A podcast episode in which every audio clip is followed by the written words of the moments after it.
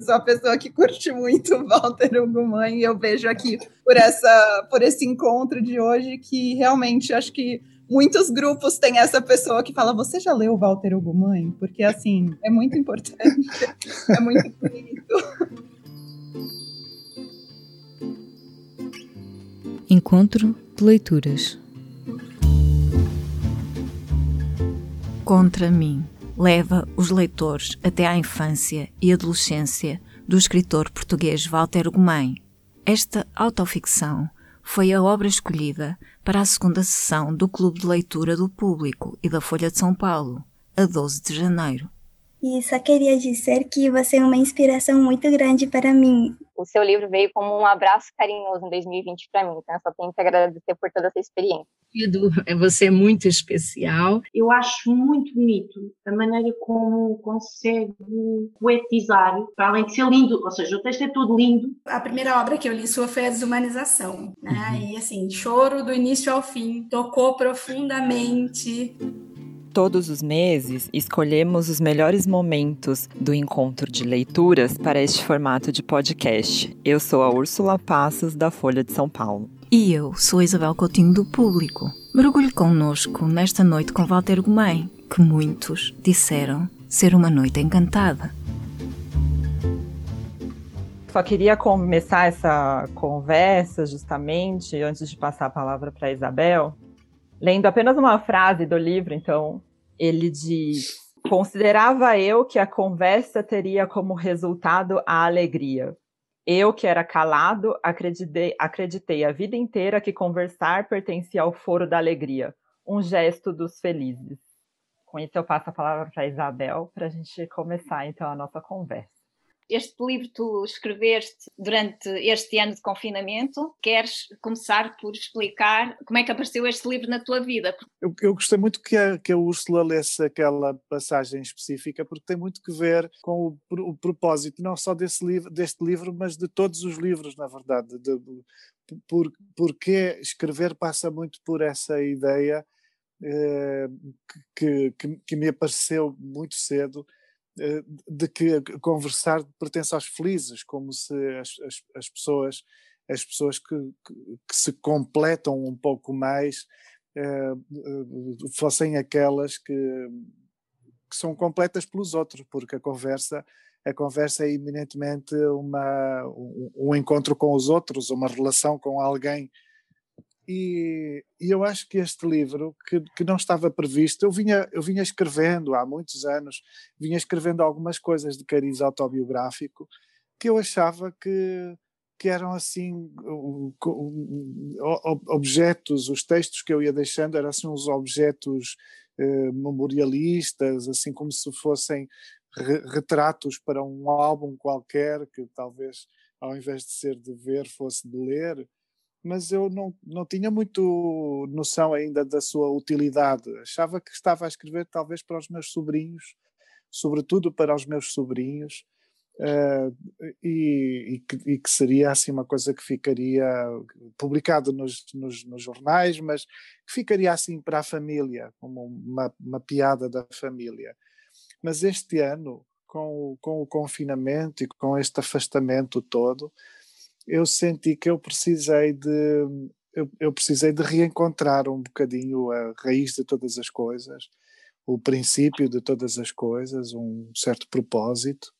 Talvez estivesse a, a precisar muito de, de voltar a, a, saber muito melhor quem eu era, assim, talvez estivesse meio perdido, meio confuso, meio saturado e então eu lembrei destes textos, eu comecei a, tra a trabalhar os textos e foi um exercício que me fez, uh, que me fez uh, dobrar esta sensação que eu tenho de, desde sempre de que a escrita foi um mecanismo que eu encontrei para combater uma, uma timidez profunda, uma sensação uh, horrenda de estar só e, e por isso eh, a escrita foi um, uma, uma, ansiedade enorme por estabelecer uma conversa.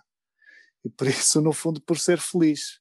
Na, na esteira da frase da, que a Úrsula citou, a, a escrita é uma ansiedade por ser feliz, assim, por mais que o livro, que os livros possam contar atrocidades e angústias, eles, eles propendem para, um, para uma amizade, digamos assim, para receber alguém ou para ser recebido por alguém, e por isso eles são uma espécie de proposta de solução um, por todos os abandonos e por todas as solidões e por todos os adiamentos e empecilhos e impedimentos, enfim, são sempre esta este manifesto de alguma de alguma loucurazinha.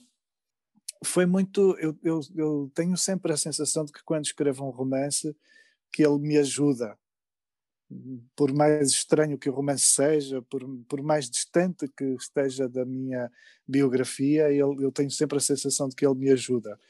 E, e, com, e com o contra mim, acho que essa impressão de me estar a ajudar foi levada a um certo extremo. Eu acho importante que a intimidade seja algo que nós, que nós também partilhamos e que tenhamos a coragem de partilhar com um pouco mais de gente do que, do que mais do que simplesmente a família e um círculo fechado de amigos. Então é um livro bem abusado. O livro que tu estás a escrever agora, há já alguns anos, se passa no Brasil. Eu tenho Queres prometido desde, desde, sim, desde que eu estive na Flip que eu, que eu já vinha falando que eu adoraria escrever um livro ambientado no Brasil, um, um livro que de algum modo corresponda a, esta, a este crescimento inteiro, a esta vida inteira de paixão pela, pela cultura brasileira. E, e, eu tive muitas aproximações, eu fiz muitas tentativas, e durante um tempo, inclusive depois da Flip, eu, eu ganhei um pudor enorme. Eu pensei assim: agora não, agora não, agora não vou escrever justo agora que aconteceu isso, não vou escrever um livro sobre o Brasil, parece uma correspondência muito oportunista. Eu assim, vou esperando, vou esperando. E eu fui até ganhando medo, assim. Eu acho que é o livro que eu que eu publicarei que mais medo criou em mim por, eh, por porque não quero que ele prostitua esta esta relação, prostitua esta paixão e, e ao mesmo tempo eu, eu sei que ele é um livro, vai ser sempre pretencioso, porque os brasileiros não precisam que um português escreva uma história brasileira, que o português escreva uma história sobre o Brasil, mas ao mesmo tempo é algo que eu, que eu sinto necessidade assim de fazer. Um dia, há uns bons anos, eu entendi que eu queria trabalhar numa equação onde o português estivesse meio que ausente, ou seja, em que a figura do branco, que de alguma forma produziu uma, uma perturbação uh, na, na, história dos povos originais, originários, uh, eu, eu, queria, eu queria retirar essa figura da, da perturbadora e procurar um, um, um, Brasil que fosse que fosse um pouco que independesse um pouco de mim mas eu quero imaginar assim o que, o que terá sido né? o que terá sido uma uma comunidade descobrir descobrir uh, que, existem outras outras uh, pessoas outras linguagens uh, e, e, e, criarem paulatinamente, criarem um entendimento, uh, sobretudo a partir de, de, um fundo comum que é o da, da pura humanidade. E, e, isto feito com uma exploração da linguagem, é uma coisa meio, meio estranha, meio, enfim, obviamente muito poética, muito livre, e que não será nem, nem brasileiro, nem, nem português, será assim um, uma coisa meio estragada, como eu acho que costumo escrever. É, bom, Walter, eu sou Gustavo, do Rio de Janeiro, seu fã, e Obrigado. adorei o livro, adorei. Assim, ganhei presente de Natal e, e não imaginava. E quando eu comecei a lê-lo, eu nunca imagino que seja realmente autobiográfico, eu não faço pouco da uhum. criatividade dos autores. Então, eu fui lendo o livro autônomo, né? Você podia estar inventando, contando as coisas da sua infância. E ele foi tomando corpo, de fato, e me causou uma impressão assim, extraordinária. é essa passagem da adolescência à idade adulta contra você mesmo, que se relaciona com a com, se relaciona com um aspecto que está muito presente no livro de você retirar da nostalgia de momentos de tristeza, não só aprendizado, mas beleza em vários momentos isso. E isso você passa para o leitor que é uma emoção enorme, em que você diz, eu e o Chiquinho pensávamos que se queríamos encontrar o caminho para adultos, namorar e casar, ter filhos e sermos normalmente trabalhadores felizes, precisávamos, afinal, de estar contra a infância. Se crescer fosse contra mim, cresceria então demitindo santidade, por aí vai lindo. Queria muito ouvi-lo, sabe? Sobre essa, essa coisa da, da tristeza, da nostalgia, da, da qual você tirou muita beleza e nos ensina isso, e essa possibilidade até daqueles cretinos seminaristas, tantas pessoas que podem ser um pirilampo e podem ser um louva-a-Deus ao mesmo tempo. Sabe que eu acho que é muito da minha natureza essa essa essa coisa de de sacar beleza do, do terrível. Eu acho que no livro o que eu o que eu tento mostrar, não sei se fica mostrado, é que eu vinha de um mundo assim de fantasia, eu vinha, eu vinha de uma criança que mesmo que em redor houvesse muita coisa terrível, eu vinha de uma criança cuja esperança era absolutamente infinita, ou seja, eu achava que uh, uh, faltava mangariar informação, mas o sentido da vida, o sentido de todas as coisas não podia ser senão benigno, não podia ser senão o de estarmos uns pelos outros e de e por isso eu desentendia profundamente e solicitava inclusive a Deus que houvesse uma resposta, porque, por, porque é que Deus não inventava logo uma cura para todos os males. Eu tinha muito, muitas razões de queixa de Deus, assim, eu tinha muita coisa para, para, para pedir uh, esclarecimento. Um, e subitamente eu entendi, assim, quando um, um pouco mais velho, assim, quando, quando estamos no fim do livro, nos meus 12, 13 anos, eu entendi que o mundo talvez assim crescer não ia trazer uma solução, mas pelo contrário ia agravar o problema. Uh, crescer ia identificar o problema, coisa que eu achava que enquanto criança não, não estava profundamente identificado porque o problema era um absurdo, era, era um paradoxo, não, não fazia parte da natureza humana porque não estava a fazer parte da minha natureza, não era uma coisa que eu pudesse conceber. Então eu odiei. assim, ter, ter 13 anos e perceber que ser adulto era uma coisa contra mim, eu, a idade adulta ela ia ser toda contra mim porque eu estava, eu ia ser um, eventualmente uma criança eterna, eu queria queria exigir, eu exigia aquela aquele direito a continuar a ser aquela aquela criança. Então eu, eu, eu, sabia que eu, de alguma forma, que vocês dizem no Brasil, eu me lasquei. Eu não, não estava eu não estava apto, não, é? não tinha aptidão para, para crescer mais. Eu preciso de colocar uma coisa bonita em cima do que é mais terrível. Eu preciso de criar beleza no terrível, porque quase tudo é terrível não adiantava curar a infância, né? Curar, curar. Não é, talvez possamos um dia curar a idade adulta, quem sabe? É Uma leitora que estava sem microfone e enviou a sua pergunta levou Walter Ugumem a falar da presença de animais na sua obra. É muito frequente, eu até tenho um livro de contos que se chama Contos de Cães e Maus Lobos. É muito frequente existir pelo menos um cachorro. Assim, eu eu nem sempre uso outros animais, às vezes há pássaros, falo de pássaros ou falo de peixes, mas é muito frequente existir um cachorro, assim, é, em qualquer momento, assim, há um vira-lata, quase sempre vira-lata, não tenho muita paciência para cachorro gourmet, não, não, não entendo, assim, até gosto, há cachorros muito bonitos, assim, raças de, de cães muito bonitas, mas assim, o meu cachorro é um vira-lata, foi assim salvo da, da, da, da rua.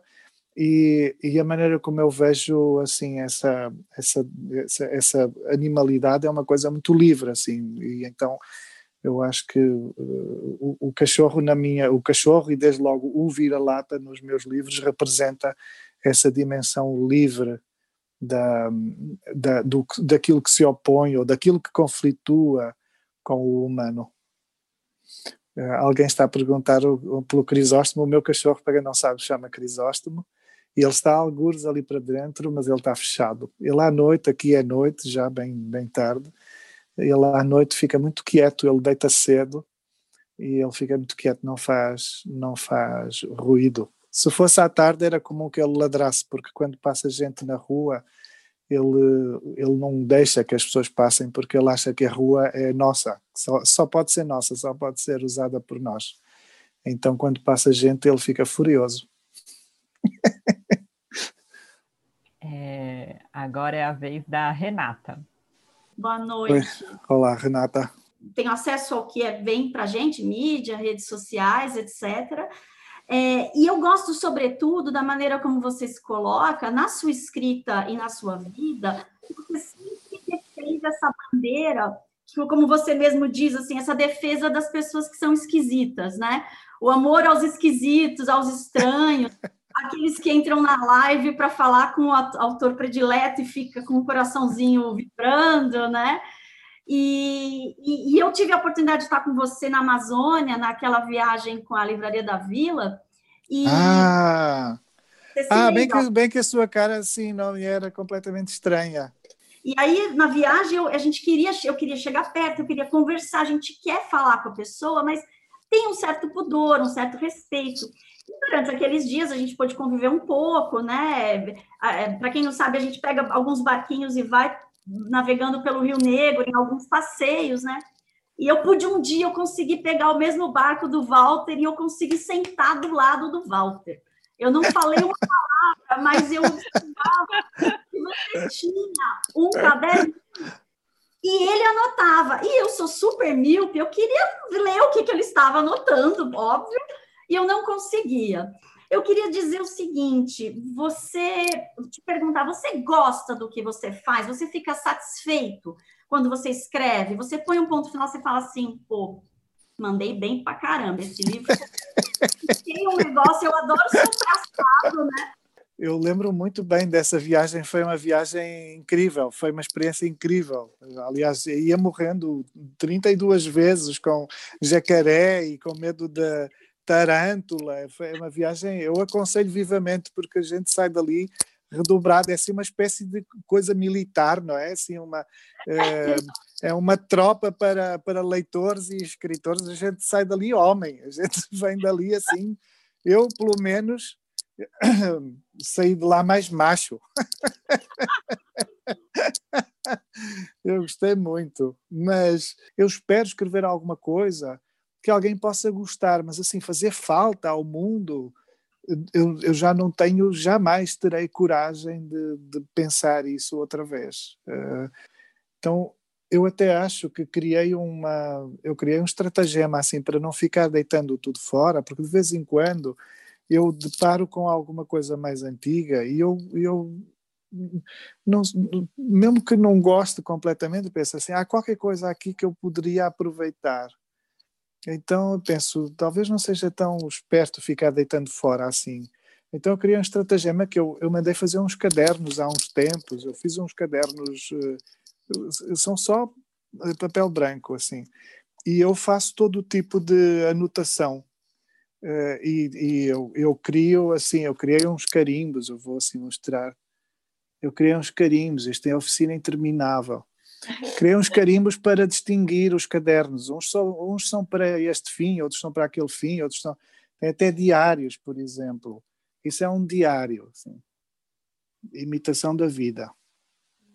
É, e então, sempre que eu tenho, que eu, que eu quero anotar uma coisa que é por simplesmente eh, pessoal, biográfica, eu uso este caderno que acaba em alguns dias e então eu pego o outro, eu mandei fazer mil cadernos.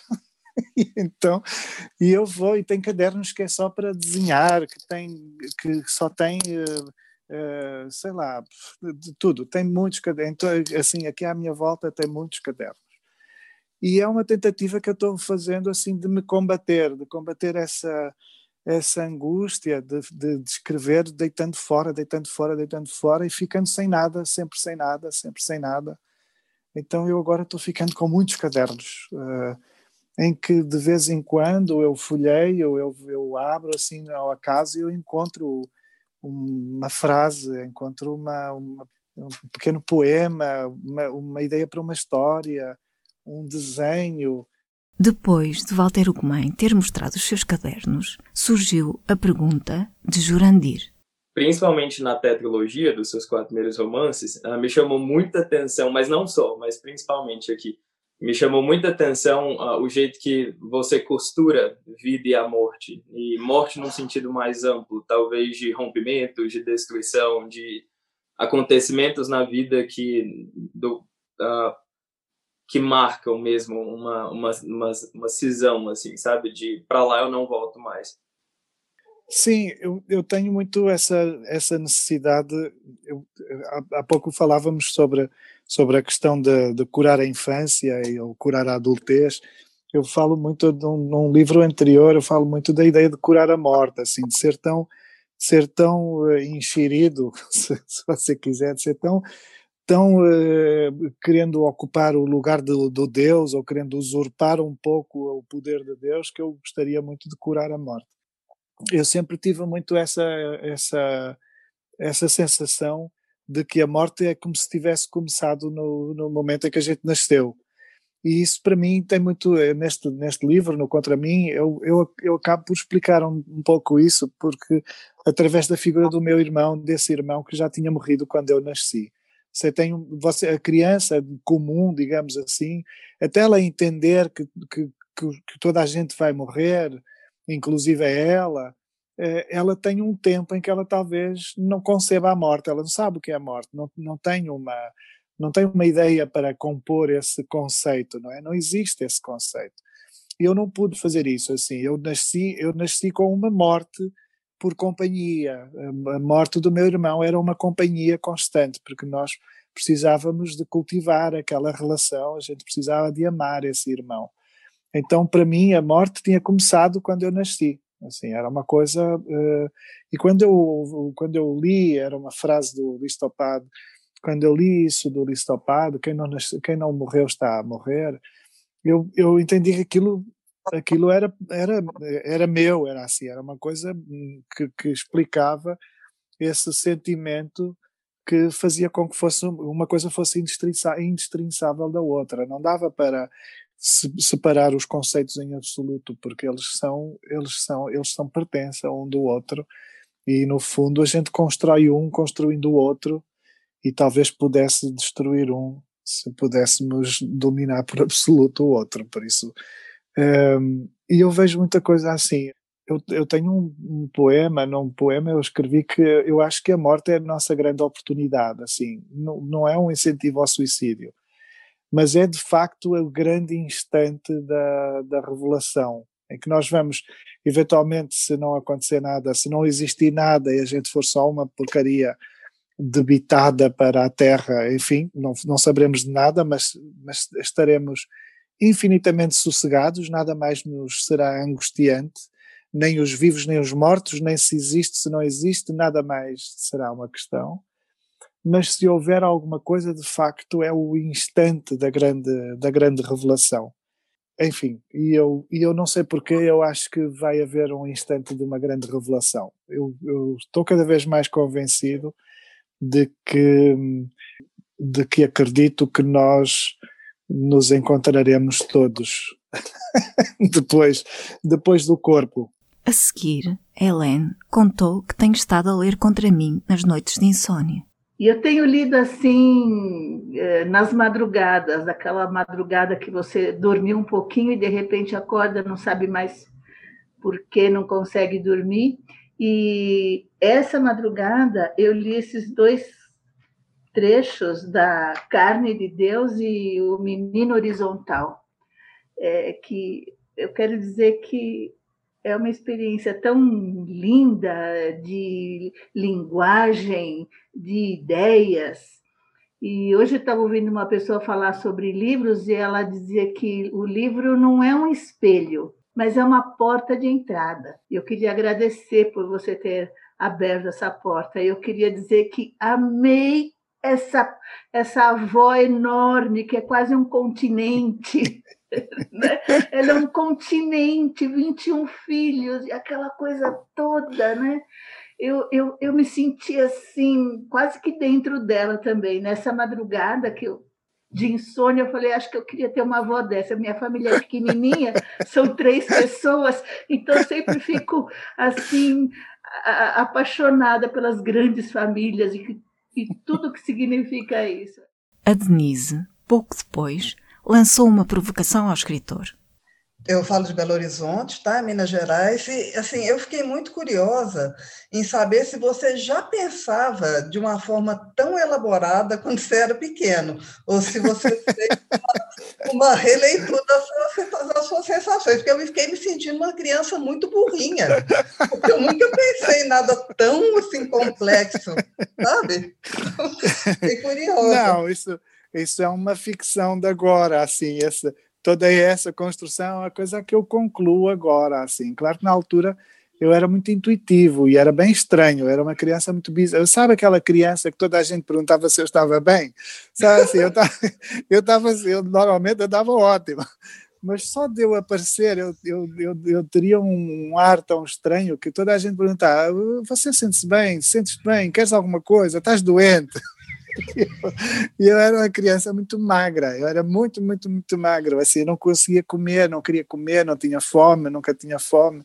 Então eu tinha um ar assim de coisa fácil para morrer, fácil assim para, para cair, para partir um osso, mas eu era tão, uh, tão bizarro que de facto eu tinha isso assim de ser muito contemplativo. A próxima é a Giza.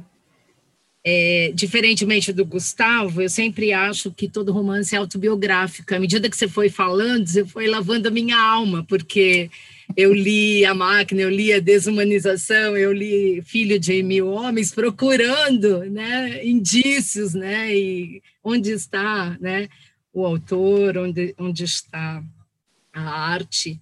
E, e agora é, cai né, no nosso colo contra mim, que dispensa essa investigação, porque é assumidamente autobiográfico, né?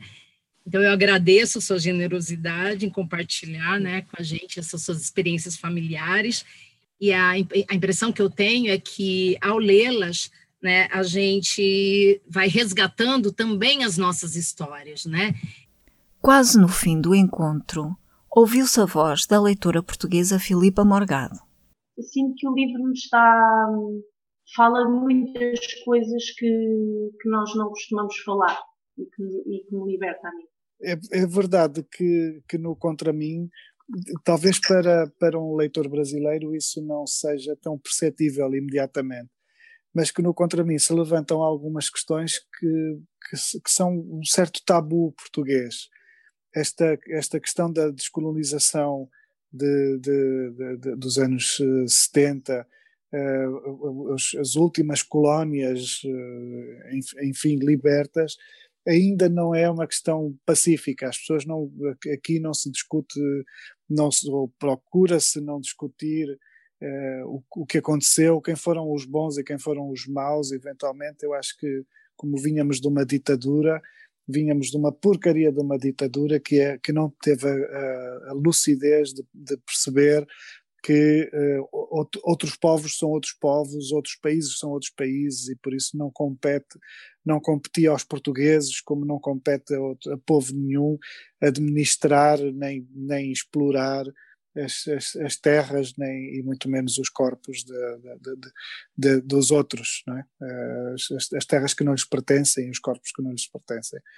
E, e nós ainda temos isso, isso é, ainda é muito recente, ainda temos isso muito por resolver e há muito ainda, há figuras do nosso cenário até político, económico, que ainda são vistas como eventualmente são grandes figuras, muito, muito respeitáveis ou, ou, ou, que fazem parte de um certo poder, mas que são figuras que nós eh, sobre as quais circulam histórias estranhas de um certo de uma certa prepotência nas nas ex-colónias e por isso é uma história recente que não interessa a, muita gente. Há muita gente que não tem interesse nenhum que se discuta afinal o que é que estava sendo feito até até 1974 o que estava sendo feito nos, nos, nos países, desde logo nos países angolanos, nos países africanos.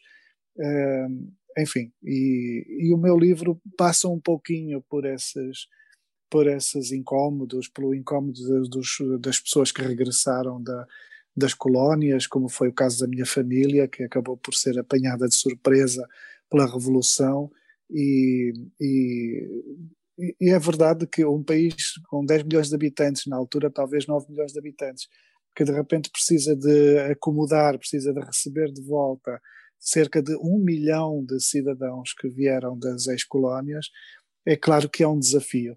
É? Acomodar um milhão de pessoas, encontrar espaço, encontrar emprego, encontrar escola para um milhão de, de, de cidadãos que de, subitamente, num, num, curto espaço de tempo, se, se, se vêm de regresso a Portugal, é um desafio tremendo. Mas isso gerou muita violência, gerou muito preconceito, gerou muito incómodo. E, e o Contra Mim passa um pouco por isso. E agora uh, é a vez da Regina. Boa noite, obrigada a todos. Eu, Olá. Olá. Eu estou absolutamente impactada, como todos os leitores.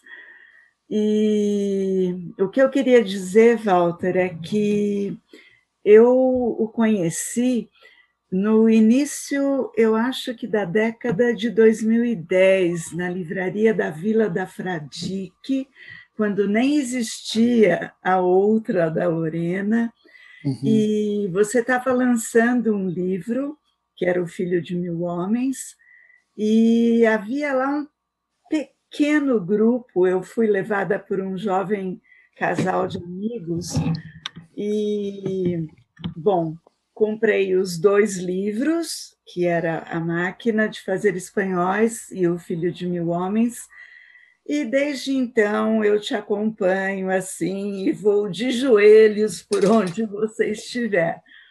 Eu me lembro que naquela noite eu, eu fiquei muito ah, intrigada, porque eu não tinha te lido, e, e alguém, uma senhora, perguntou por que, que você escrevia, escrevia só com minúsculas.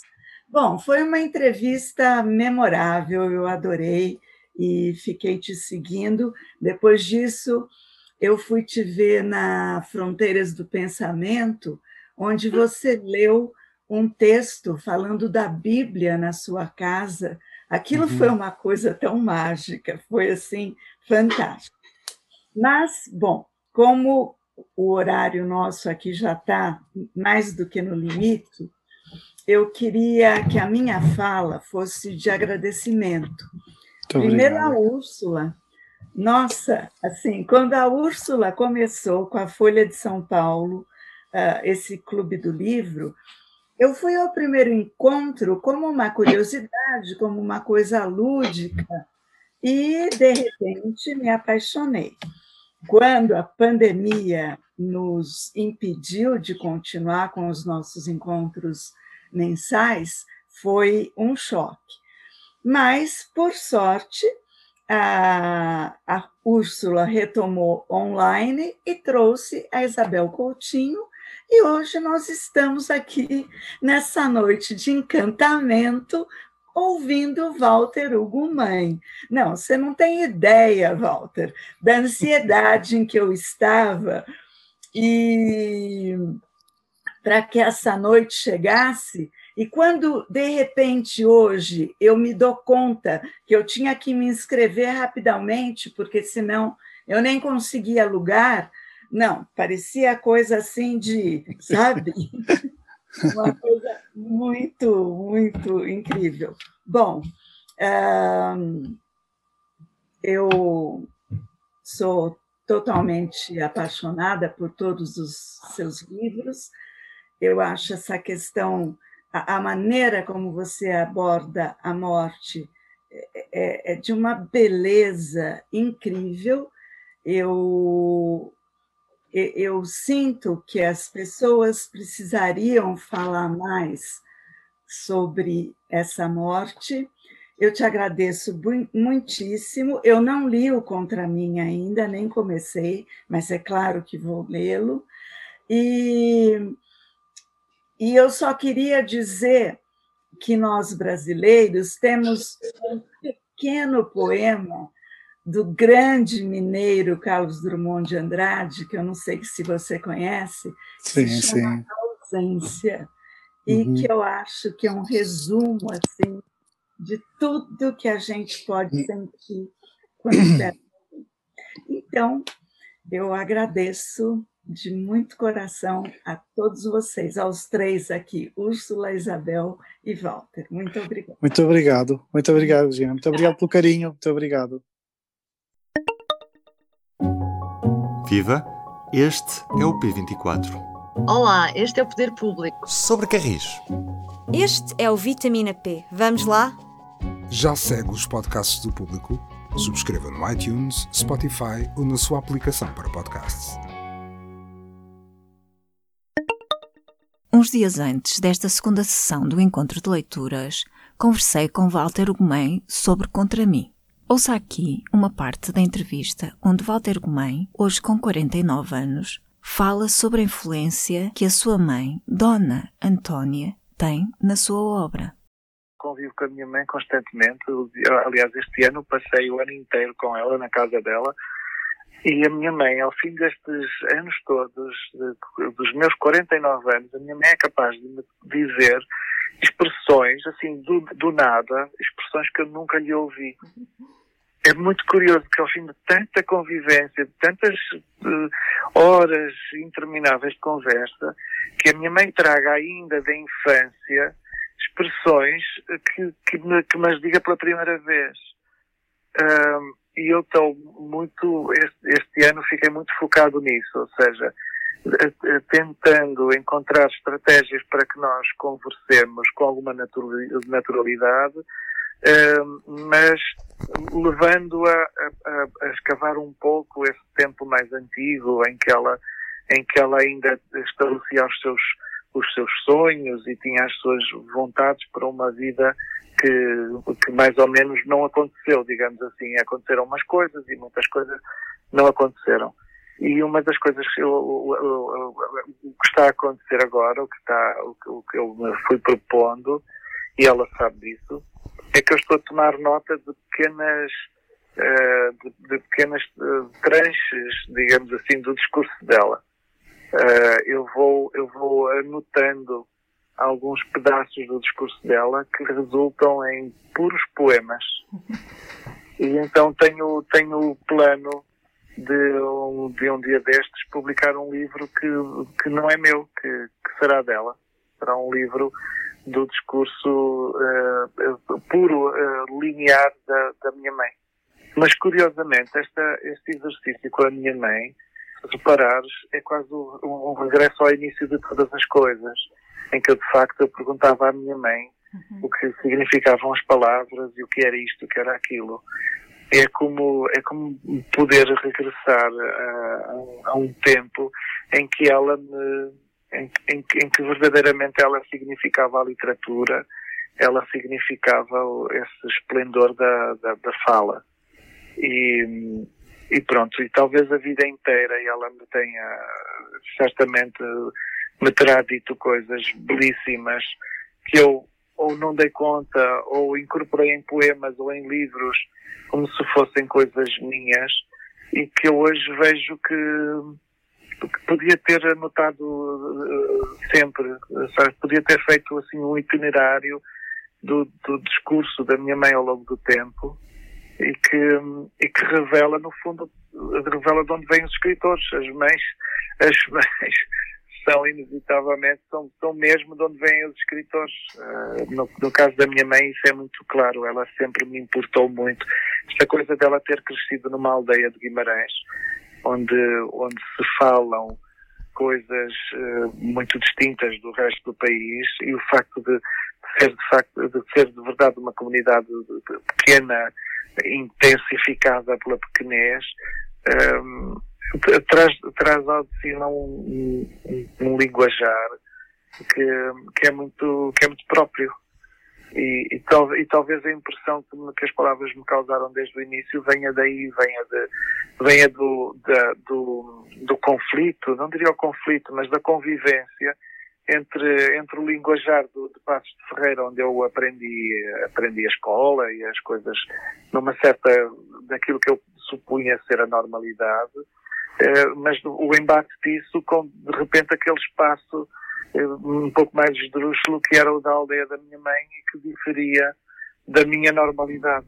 Talvez, é, talvez isso tenha sido o que espoletou a, a, a vontade de escrever, a vontade de guardar palavras.